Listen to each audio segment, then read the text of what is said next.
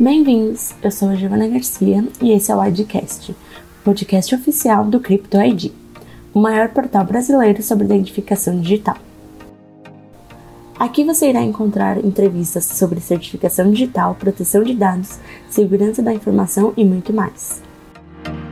Em nossa terceira entrevista, conversamos com Sérgio Muniz, diretor da Thales. Nossa entrevista ela é mediada e apresentada pela nossa diretora de conteúdo, Regina Tupinambá. Hoje nós estamos recebendo novamente o Sérgio Muniz, da Thales, para falar sobre as novidades da empresa e também comentar bastante sobre controle de acesso. Vamos começar essa entrevista você falando um pouquinho é, sobre esse cenário né, de pós-início é, de pandemia, que a gente falou naquele, naquele início, e como é que está sendo agora a, a performance né, de soluções de controle de acesso, segurança. Será que as pessoas já têm alguma consciência sobre isso? Bom, aos poucos eu acho que esse cenário e essa consciência vai melhorando, Regina. Primeiramente, bom, boa tarde, obrigado mais uma vez pela oportunidade, boa tarde a todo o público da Crypto ID. E, na verdade, eu acho que essa consciência vem, sim, é, melhorando bastante. Se a gente volta a um contexto de 14 meses atrás, é, a gente já via um, um, cenário que, que acelerava um pouco essa consciência, é, que era um cenário, por um lado, de lei geral de proteção de dados, por outro lado, de, adoções de, de, adoção de aplicações na nuvem, muito comum. Quer dizer, a gente às vezes não se dá conta, mas são muitas tecnologias que a gente já usa é, que são tecnologias 100% na nuvem. Isso já gera uma certa consciência na turma específica da área de segurança de informação, mas quando a gente vai de uma forma avassaladora para o contexto de acesso remoto, sai todo mundo de dentro dos escritórios e vai trabalhar 100% do tempo num cenário, num contexto remoto, é, de, das nossas casas, com outro ambiente de, de, de, de rede, de acesso às informações que a gente busca, não só dentro do escritório, acessando um data center ou acessando os servidores do escritório, mas também acessando aplicações na nuvem. Tudo isso muda radicalmente e requer todo um trabalho é, muito forte das áreas de tecnologia da informação e de segurança da informação. E a gente, sim, tem visto essa consciência e, principalmente, tem visto é, um entendimento de que o mundo mudou. É, a gente tinha muitos problemas do passado de autenticação, onde a gente tinha coincidia ambiente de, de físico da empresa com o ambiente de sala de servidores ou com algum data center. E hoje em dia, já há alguns anos, a gente tem muitas aplicações na nuvem. E isso muda tudo, porque a gente não está tentando acessar o mesmo espaço físico, a gente está tentando acessar uma aplicação que está em alguma nuvem de alguns dos nossos fornecedores. E a gente brinca que a nuvem ela desconstruiu o perímetro totalmente. Então, lidar com essa nova variável implica soluções novas, não são com as soluções do passado que a gente vai endereçar esse tipo de, de questão. Então, teve sim uma mudança radical, acho que sim, pela conversa dos últimos 14, 15 meses, houve uma consciência de que esse cenário realmente mudou e tem todo o contexto do acesso remoto predominante que deve prevalecer mesmo num, num vamos chamar de um novo normal, é, que ainda está por vir, mas que vai ser um contexto é, que não tem volta atrás. É um contexto que a gente já se acostumou a aceitar, entender e, as áreas de segurança estão se adaptando a ele. O, o Sérgio, e diante disso, a Thales desenvolveu novas soluções, ou se reestruturou para atender o mercado de forma diferente? Você podia falar um pouquinho sobre isso? Posso, sim. Isso já vem um trabalho de uns quatro ou cinco anos aproximadamente, onde a gente, se a gente pega o histórico, né, e aí eu sou obrigado a falar em algumas marcas do passado, que são marcas Thales, Thales DIS, ah mas a gente vem desde o contexto de Aladdin, SafeNet, Gemalto. Quer dizer, a gente vem de um trabalho de 30 anos no mundo de autenticação. Autenticação robusta, autenticação multifator, é, token, o próprio mundo da PKI, que vocês conhecem tão bem, o mundo da certificação digital, que a gente é tão presente aqui no mercado brasileiro. Então a gente vem desse cenário de autenticação. E de uns cinco anos para cá foi feito um investimento muito pesado em, ok, qual é a evolução desse mercado? Esse mercado de autenticação ele ele está totalmente endereçado para um contexto de nuvem. A gente sabe que as aplicações novas que estão sendo lançadas são aplicações já 100% na nuvem. A gente, só para citar um exemplo, é, mas eu acho que é uma variável interessante, é, um serviço nosso na nuvem integra com outras mais de 300 tecnologias que já estão na nuvem, que são tecnologias que nossos clientes estão utilizando. E, e, e 300 é um número é, que ainda cresce exponencialmente a cada ano. É só um exemplo. Né? E a gente não se dá conta que a gente já usa essas tecnologias. Então, só para trazer como uma referência. Então, a gente trouxe o que é esse mundo de autenticação para um serviço que está 100% na nossa nuvem, adaptado para atender essa necessidade de nuvem dos nossos usuários e ampliando o contexto da autenticação por token que a gente está familiarizado, que a gente autenticava uma VPN, a gente autenticava qualquer acesso com, um token, além do usuário e senha, como uma boa prática de segurança, a gente expandiu esse contexto para definir políticas de acesso, ou seja, quem está acessando, de qual dispositivo, de que IP, de qual país, qual o perfil do usuário, a criticidade da aplicação que ele vai acessar. Todas essas variáveis entram num contexto para uma tomada de decisão inteligente e, ao mesmo tempo, oferecer uma possibilidade de um login único, que a gente chama de single sign-on, principalmente inteligente. Por quê? Porque o usuário, o funcionário, ele precisa de usabilidade. A gente não pode engessar um, um, fator de autenticação adicional com uma forma extremamente robusta, como era no passado, é, sem permitir a usabilidade.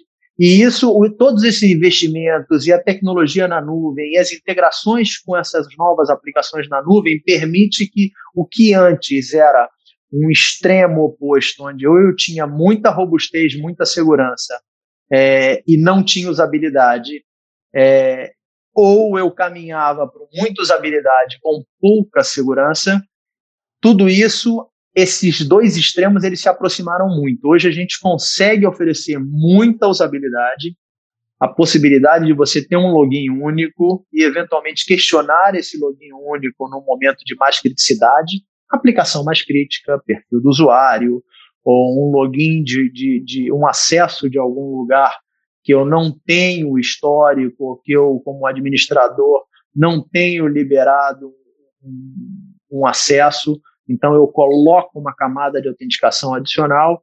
Toda essa combinação de fatores, ela, ela vai ser analisada e, além da usabilidade que está sendo oferecida, você pede um ou outro fator de autenticação adicional sem ser intrusivo. Aqui, para mim, tem uma palavra que é chave. É, a gente oferece a autenticação, o acesso ao sistema que o usuário precisa. A gente não precisa nem oferecer mais nem menos. Não vamos entrar naquele mundo do passado. Não, acesso mínimo para os usuários. Não, justamente o contrário. Vamos oferecer o acesso máximo àquilo que ele precisa. Então, é o acesso realmente necessário e não um acesso totalmente aberto a diferentes sistemas que permite aí certas, certas vulnerabilidades. Então, esse, esse ajuste fino, saindo do mundo de autenticação e vindo para esse mundo da gestão de acesso, com esses três pilares: políticas de acesso, autenticadores, multifatores de autenticação e um login único para uma usabilidade muito mais inteligente é, para os usuários, é é evolução desse mundo da autenticação lá atrás e com uma usabilidade que é muito mais acessível para que os usuários possam explorar ao máximo e de forma segura o acesso aos sistemas da companhia. Isso é ótimo, porque, inclusive, é, com essa pandemia, as pessoas estão trabalhando remotamente e isso expôs muitas empresas, né? E a gente vê também que está havendo uma movimentação do mercado de, de inclusive, é, de pessoas, né, das empresas entrando e saindo. E parece incrível, mas muitas pessoas saem das empresas e continuam com seus acessos. Isso Perfeito. É incrível, mas isso acontece muito. E às vezes o funcionário sai não muito satisfeito e aí cria-se problemas, né? É... é. Não, você tocou num ponto que é chave. Eu, eu diria que esse é um dos problemas críticos do passado. Eu acho que ele está menos presente atualmente, ainda que ele tenha saído um pouco à tona em alguns cenários, mas eu acho que ele foi rapidamente cuidado. É, e é exatamente sobre isso quando a gente sai do mundo de autenticação onde o que a gente tinha eram várias autenticações, ou vamos falar até de usuário e senha, vamos tirar até as boas práticas, mas eram vários usuários e senhas, então você tinha muito Frankenstein, ou seja, era uma colcha de retalhos com vários acessos com usuário e senha, eventualmente com autenticação, e a gente evolui para quê? Quando a gente fala dessa solução de acesso com essas três é, é, com esses três pilares, políticas de acesso, multifator de autenticação e o login único, a ideia é concentrar, é orquestrar. Você tem todos os acessos consolidados e integrados com essas distintas soluções, porque essas distintas soluções elas existem. E o que a nossa, e não é só a nossa, né? As boas práticas de uma gestão de acesso é, é, é, permeia é você ter um consolidador e essa integração com todas essas outras soluções. Isso é o que vai permitir que um usuário, ao entrar na companhia, tenha os seus acessos todos liberados e, por outro lado, ao sair da companhia, também tenha todos os seus acessos já automaticamente negados. Então, quando você tem isso centralizado, isso ajuda para a Lei Geral de Proteção de Dados, porque isso é um dado extremamente importante que precisa é, ser atendido perante a lei, você precisa demonstrar perante a autoridade nacional que você tem essas ferramentas de controle. Qualquer outra auditoria para qualquer outro tipo de regulamentação específica de uma determinada indústria. É, e, por outro lado, você consegue fazer essa consolidação para evitar as famosas vulnerabilidades, as famosas brechas que tem acontecido. Você comentou não só do usuário é, é, que tem se movimentado nas empresas, mas esse contexto do acesso remoto ele tem trazido uma, uma variável muito nova. É, a gente tem visto uma multiplicação dos ataques de ransomware, só para citar um, um exemplo que é um dos mais famosos. É, e a, alguns desses ataques de ransomware, a gente pode até compartilhar depois um dado, é, tem tido um aumento incrível dos ataques com o conceito de Remote Desktop Protocol. Então, é um protocolo do acesso remoto, ou seja, todo mundo está acessando de forma remota, existe um contexto de vulnerabilidade muito maior, e esses ataques se multiplicaram absurdamente. São ataques de ransomware também, mas ataques específicos de ransomware que a, o, o, o, percentual é altíssimo. Houve um incremento de 768%. Depois a gente passa alguns números no infográfico que nós temos sobre isso para ah, corroborar essa informação. É bem relevante e, e, e, essa é uma preocupação. Então, sim, esse contexto do acesso remoto é, é, é realmente se tornou uma, uma preocupação extremamente relevante e claramente, quando a gente fala de ransomware, qualquer tipo de ataque de ransomware, como esse é, é, de RDP é, é, e outros ataques de ransomware que a gente tem visto até infraestrutura crítica, como os de Colonial Pipeline, a estação na Flórida, em janeiro, é, tem N ataques se multiplicando, que a gente não é de hoje, a gente tem visto várias campanhas e ataques de ransomware, mas esse contexto eu acho que contribuiu muito. É, são ataques que a gente consegue ou mitigar ou até reduzir a zero o impacto de um ataque desse se a gente utiliza as boas práticas de gestão de acesso, que é o que a gente comentava, ter essa consolidação de todos os acessos através de uma só ferramenta. Essa ferramenta está na nuvem. Eu acho que o diferencial que a gente precisa explorar aqui, independente de Thales, mais uma vez, vamos falar de boas práticas dessa gestão de acesso, dessa evolução da gestão de acesso. É, é uma ferramenta que seja plug and play, é uma ferramenta na nuvem para atender a demanda dos nossos clientes que estão migrando para a nuvem. Ela atende aplicações legadas que estão no, no, no, nos servidores, nos data centers, atende de uma outra forma, é, como atendia soluções do passado. É, aquilo fica é, é, solucionado de alguma maneira, como você já tinha uma solução, mas ela atende de uma forma muito inteligente, muito eficiente todas essas aplicações novas que a gente está implementando no dia a dia que estão 100% na nuvem. É nuvem integrando com nuvem e a gente quase arrisca dizer, é um plug and play. É, já está integrado. A parte da, do serviço, você já decide lá, a tecnologia tal é um drag and drop que você faz na solução, você copia e cola e define as políticas para acessar aquela aplicação é, que já está na nuvem. Então, esse é o contexto que eu diria, eu brinco que é um contexto mágico, mas é o contexto novo, são as novas ferramentas que a gente tem à disposição para explorar de uma forma muito mais eficiente. E você chega e comprova com, com reporte para auditoria. Olha, Autoridade Nacional de Proteção de Dados, aqui está o meu controle de acesso. É, minhas vulnerabilidades, como é que eu estou controlando os acessos remotos desses meus é, funcionários que, bem ou mal, estão fazendo um acesso remoto que tem uma certa vulnerabilidade. Quais são os meus mecanismos? Então, aqui as políticas de acesso foram definidas, estão claras. Então, é, eu diria que a gestão de acesso é fácil de ser implementada quando ela tem esse contexto de nuvem para nuvem. Ela rapidamente demonstra uma ação efetiva por parte da segurança da informação de controlar e mitigar vulnerabilidades e você bloqueia esses riscos de uma forma muito mais efetiva. Então, claramente, é, voltando à tua pergunta inicial, a gente atende esse contexto de entrada e saída de funcionários que tem sido uma realidade e atende esse contexto do acesso remoto que se tornou tão vulnerável com N ataques de ransomware que tem se multiplicado é, não só no Brasil, mas em todo o mundo. É, bom, você está você falando assim uma coisa muito clara, né, que não tem como as empresas trabalharem de outra forma, sem esse controle de acesso. E você estava falando, e eu fiquei me lembrando que antigamente a gente, quando dispensava um colaborador e tudo, principalmente empresa de segurança, na hora o computador dele era bloqueado, ele não tinha mais acesso ao computador e entregava o crachá, enfim. E, e o acesso dele era bloqueado na porta. Mas agora é uma loucura, porque não é o computador, é o computador, é o tablet, é, o, é a informação que está na nuvem. O tablet pessoal, o celular pessoal, pessoal também estava liberado. Então, é uma loucura. Outra coisa, a gente também, nós íamos para a reunião, cada um tinha dois telefones, lembra? Tinha, um tinha o telefone pessoal e o seu telefone do corporativo. Acabou isso, a pessoa só tem o telefone de lá, acessa tudo.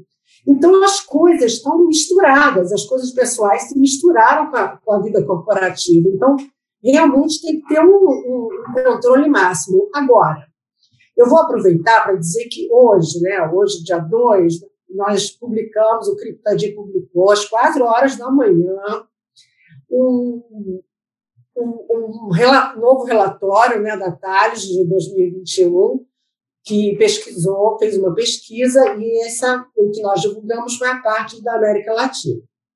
E aí, você falando com tanta simplicidade, com tanta clareza, eu me lembrei de um dos, dos não está aqui na minha mão agora, mas um dos números que eu fiquei muito uh, é, perplexa é que 49% dos entrevistados declararam que a empresa sofreu algum tipo de invasão, enfim, algum tipo de acesso é, não autorizado.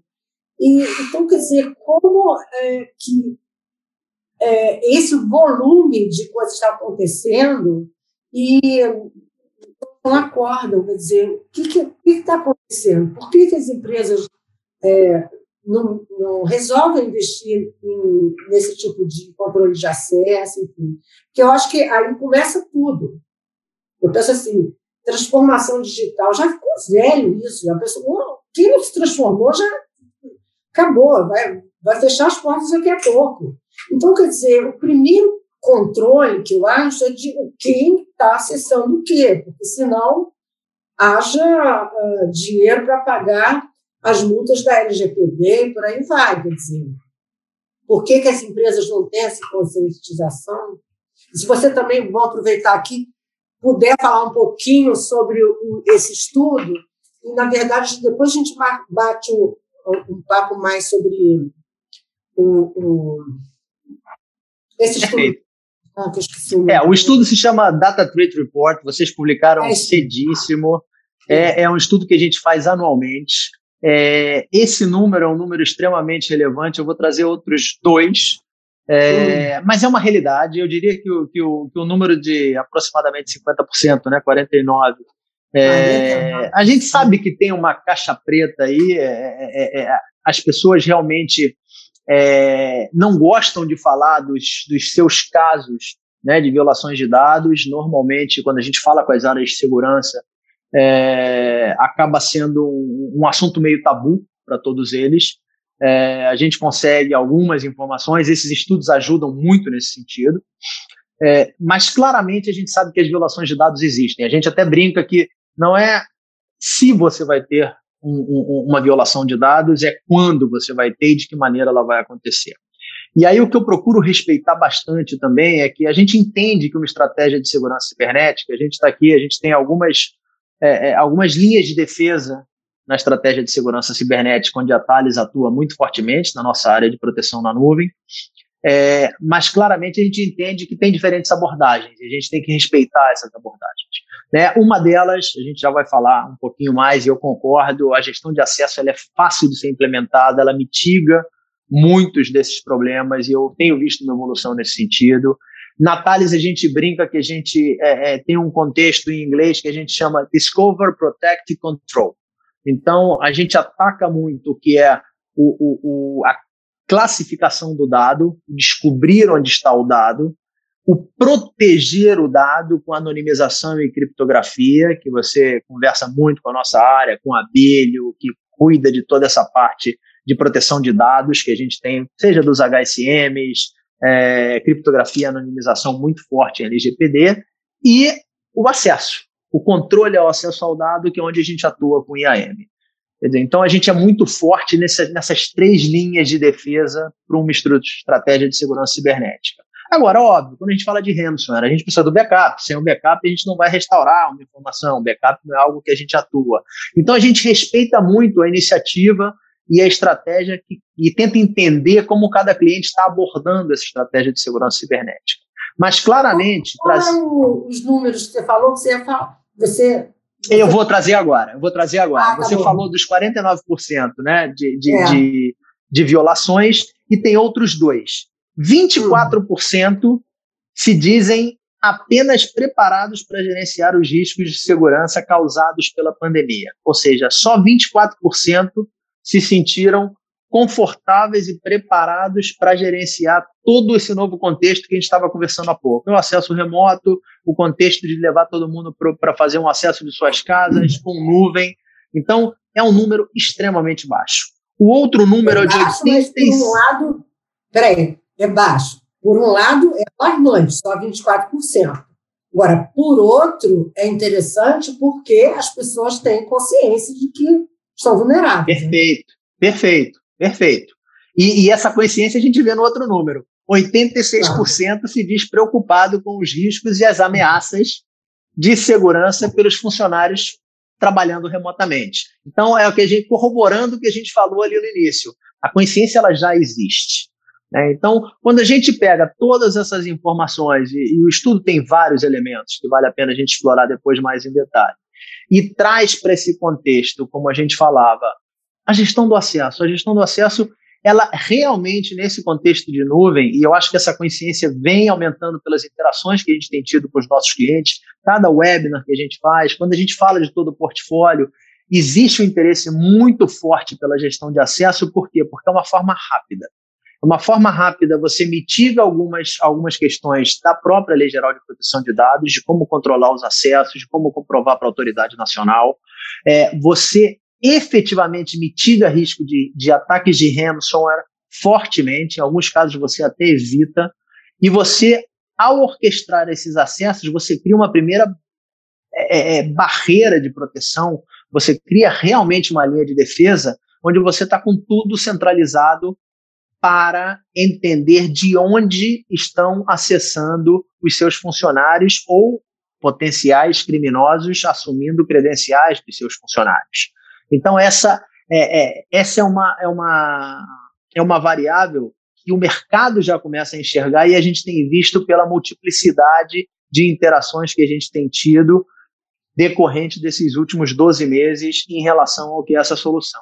E principalmente porque é rápido de implementar, é rápido de testar e essa, inclusive, é a razão pela qual a gente, em algum momento, deve falar desse assunto, mas é, é, é essa razão pela qual a gente está investindo fortemente nessa solução para dizer: olha, eu tenho essa solução disponível, inclusive para certos elementos é, é, é, é, da indústria que estão mais vulneráveis nesse momento, é, como uma solução que a gente pode oferecer gratuitamente por um período para uma determinada ação específica. E a gente já já fala disso, mas esse, esse, esse é um ponto importante, porque ela é plug and play, ela é fácil de implementar e ela dá resultados imediatos. Ô Sérgio, nessas tuas interações, né, porque a gente que trabalha com segurança, a gente acaba sendo um pouco advogado, padre, porque a gente sabe de uns segredos que, que a gente não pode falar, né? Mas, assim, sem é, ligar o nome né, à, coisa, é, quais são as brechas mais exploradas hoje? Quer dizer, qual, que, qual é a dor maior dessas empresas? Por onde que, que eles estão é, se vulnerabilizando, né? Olha, uma, uma, eu acho esse, é, esse é um ponto bem importante porque eu acho eu trago aqui dois, duas partes do nosso portfólio, não só a parte de AM, mas também a parte de criptografia acaba sendo super relevante. É, eu acho que um ponto extremamente crítico é, é, que as áreas de segurança protejam os seus superadministradores. Normalmente, se a gente for pegar casos clássicos de violação de dados nos últimos 24 meses aqui no Brasil, a gente vai entender que o que houve foi roubo de identidade, roubo de credencial de usuários com privilégios. O que é um usuário com privilégio? Pode ser um usuário que faz administração de base de dados, administração de firewall, pode ser alguém que tem alguma, alguma conta específica é, em nuvem, fazendo algum DevOps, fazendo algum desenvolvimento específico, se a gente está falando de uma instituição financeira. Então, são usuários que têm mais privilégios que um usuário regular. Então, ele tem acesso a mais sistemas dentro, dentro da rede, dentro dos sistemas, e, por consequência, o dano, o estrago pode ser maior se você assume a credencial de um deles. É, e aqui um conceito, mais uma vez, vou esquecer Thales, vamos esquecer os nossos produtos, a gente vai falar de boas práticas. Quando você pensa num usuário com esse perfil, o que você tem que fazer é protegê-lo. Se ele vai fazer uma administração de base de dados, se ele vai fazer uma administração de firewall, se ele vai fazer alguma atuação crítica, ele precisa, por exemplo, eu posso dar o acesso a ele e posso até Normalmente, esses super admins, eles trabalham com cofre de senha, trabalham com uma solução que trabalha até junto com a nossa solução de AM, além do acesso, ele, ele vai através de um cofre de senha, porque protege por um período é, é, é, o acesso que ele tem que fazer específico, mas você tem uma variável adicional, você não precisa oferecer a ele o acesso à informação em claro. Você pode literalmente oferecer informação totalmente anonimizada para ele, criptografa essa informação para ele, é uma forma de protegê-lo. Ele, como superadministrador, ele não precisa acessar aquela informação. Quem precisa acessar a informação talvez seja a turma de marketing, a turma de negócio, que precisa trabalhar com aquela informação especificamente em alguma janela de tempo. Mas o superadministrador, com acesso a diferentes sistemas e críticos, ele precisa executar a tarefa dele, mas ele não precisa é, acessar o dado em claro. Se ele não acessa o dado em claro, quem assumir a credencial dele e levar essa informação não vai ter acesso à informação em claro, vai ter acesso à informação criptografada. Isso é o que a gente essa, chama em segurança de diminuir. Essa criptografia pode ser a, a criptografia chamada homomórfica? Criptografia, a gente, a gente usa direto a criptografia transparente, onde é, você já não tem aquilo que a gente via no passado, quando a gente implementava a criptografia, está familiarizado com a criptografia dos HSMs para as certificadoras, uhum. é, onde a gente tinha uma criptografia que impactava em processamento. Não, hoje a gente tem uma criptografia transparente, onde ela não impacta em performance e você protege. O que a gente chama, como a gente chama esse processo, é você diminuir a superfície de risco. Você pega o teu usuário mais vulnerável e você, literalmente, se alguém pegar algum dado em função de ter assumido a credencial dele, não é um dado sensível, não é um dado que estará em claro, não é um dado que vai depor contra a companhia, contra a imagem da companhia, não vai ser considerado um dado vazado, um dado criptografado. Com as boas práticas de criptografia implementadas, o, o, o criminoso ele vai ter que despender tempo, dinheiro e recurso que talvez ele não tenha para eventualmente conseguir ler o dado em claro. Se as boas práticas estiverem implementadas, ele nem isso vai conseguir. Então, o, o, o crime deixa vizinho, de ser vantajoso. Ele vai no vizinho que não tem nada disso. Né? Ele vai no vizinho que não tem. Exatamente. Então, é, é, um conceito muito importante, esse conceito da gente proteger esses usuários com privilégios. É, é, a gente chama realmente de diminuir a superfície de risco quando a gente aplica um critério de acesso é, com as boas práticas que a gente está comentando aqui. Aí, normalmente, você tem uma solução como a nossa de Access Management, orquestrando, inclusive, uma solução de PAN, uma solução de cofre de senha, e você tem o dado criptografado para esse usuário. Ótimo. Agora eu, vou, eu queria voltar uma coisa que você falou assim rapidamente, mas é, para mim eu acho que foi bem importante. Eu anotei aqui, que é o seguinte: vocês para contribuir no combate a essa pandemia, globalmente a Thales está ofertando é, uma experimentação de soluções, eu acho que é por 90 dias, se não me engano, você falou rapidamente. Perfeito. E aí eu queria que você falasse tudo sobre isso, quer dizer, é, quem pode acessar, quem pode usufruir dessa, dessa, dessa experimentação, né, dessa. Como é que chama mesmo? Fugiu a palavra agora. É um período de, de, de, de trial onde a gente vai oferecer a solução, disponibilizar, é, e é. qualquer companhia que esteja envolvida no processo é, da distribuição das vacinas, é, produção e distribuição das vacinas, por ser um assunto tão relevante no contexto atual, independente aqui do, do, do, de uma posição, a questão não é uma posição política, é uma posição humanitária. Dizer, existe uma ação muito forte de sustentabilidade de distribuição das vacinas em todo o globo, e o que a Thales fez foi: olha, nós podemos ajudar essas companhias que estão envolvidas e que estão vulneráveis. A gente tem visto esses ataques de ransomware acontecendo em diversas, diversos setores, é, inclusive setores que estão voltados para a logística ou distribuição da vacina, isso pode prejudicar tremendamente essa ação. Então, o que a gente deixou muito claro, a gente tem um histórico muito forte voltado para a responsabilidade social corporativa, e a gente deixou muito claro: olha, empresas pequenas ou não, a gente pode oferecer por um período de 90 dias, essa é uma solução rápida de implementar, outra vez nuvem para nuvem, a gente controla esses acessos, impede ataques de ransomware e faz todo uma, um controle de acesso para mitigar qualquer tipo de ataque que possa é, contribuir negativamente para a ação dessas companhias que estão envolvidas no contexto de distribuição, logística e produção de vacina. Quando a gente fala do contexto brasileiro, a gente está focado muito mais em distribuição e, e logística. Mas, eventualmente, alguém que esteja envolvido na produção, como os institutos que estão trabalhando, também podem acessar. A gente tem uma página específica para isso e todo esse requerimento que chegar para a gente vai entrar nessa análise e a gente vai disponibilizar a solução por um uso de 90 dias inicial para proteger esse ambiente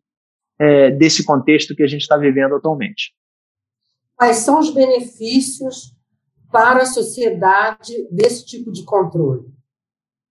Bom, basicamente o que a gente está evitando aqui é que uma atividade que a gente precisa ter uma velocidade. A gente tem visto como, é, é como a gente tem buscado acessar a maior parte da população possível é, com essas vacinas, seja na distribuição para as cidades, é, a aplicação em todas, todos os casos, seja de risco e todas as idades. Então, o que a gente precisa é não ter perda de performance. Se a gente impede um ataque, qualquer ataque de ransomware ou uma violação de dados que possa atrasar esse processo, a gente está contribuindo para a sociedade para que esse processo não sofra nenhum tipo de interrupção. Eu acho que fazendo uma analogia é, que é um contexto diferente, mas a gente pode enxergar o impacto de um ataque dessa natureza, é quando a gente pega o recente ataque em Colonial Pipeline, a gente viu aumento das tarifas de gasolina, é, interrupção do fornecimento dos combustíveis, todo um problema de infraestrutura crítica que o país viveu, metade, uma boa parte do, do, do, do território americano, que corroborou finalmente, e, e numa excelente prática, no, numa executive order do governo Biden, falando inclusive de multifator de autenticação, como, uhum. como uma das coisas mandatórias em função desse, desse ocorrido. Se a gente traz uma, uma analogia simples, é, esse cenário para um ataque a qualquer empresa que esteja envolvida na distribuição e na logística das vacinas, a gente tem um dano muito maior que pode atrasar todo esse trabalho que vem sendo feito. Então, é com afã de contribuir e impedir esse tipo de coisa que, que a Thales claramente está deixando muito claro a sua disposição em vamos contribuir e a gente consegue ajudar essas empresas e isso passa a ser uma, uma forma de proteger de qualquer ataque cibernético que todos estamos sujeitos dentro dessa cadeia da distribuição das vacinas.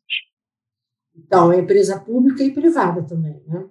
Também. Empresa pública e privada, a gente não vai envolver nenhum tipo de. É, é, vai ser num formato trial, eu instalo, é um serviço na nuvem e a gente vai dar todo o apoio para que a solução esteja funcionando com outras soluções que ela já tenha na nuvem que possa proteger esse contexto dos acessos, porque com certeza muitos desses funcionários estão trabalhando remotamente também.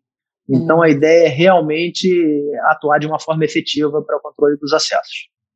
Como é que a empresa faz para chegar até vocês? Quer dizer, se você puder me mandar depois o, o, link, a gente coloca. Tem um link, tem uma página para isso dentro da própria página da Thales, a gente vai compartilhar e vocês podem compartilhar, inclusive, na própria CryptoID também. Então tá ótimo. Então, até a próxima. Vamos falar um pouco mais sobre o estudo e também, quem sabe, a gente faz uma dobradinha, né? Sérgio Muniz e o Abílio, para a gente fazer uma, uma um bate-papo com a Thales bem, bem interessante. Maravilha. Obrigado, Regina. Obrigado a toda a audiência. Mais uma vez, obrigado pela disponibilidade. Até logo. Tchau, tchau. E esse foi mais um episódio do Edcast. Vocês podem assistir a essa e outras entrevistas em nosso canal do YouTube. Até a próxima!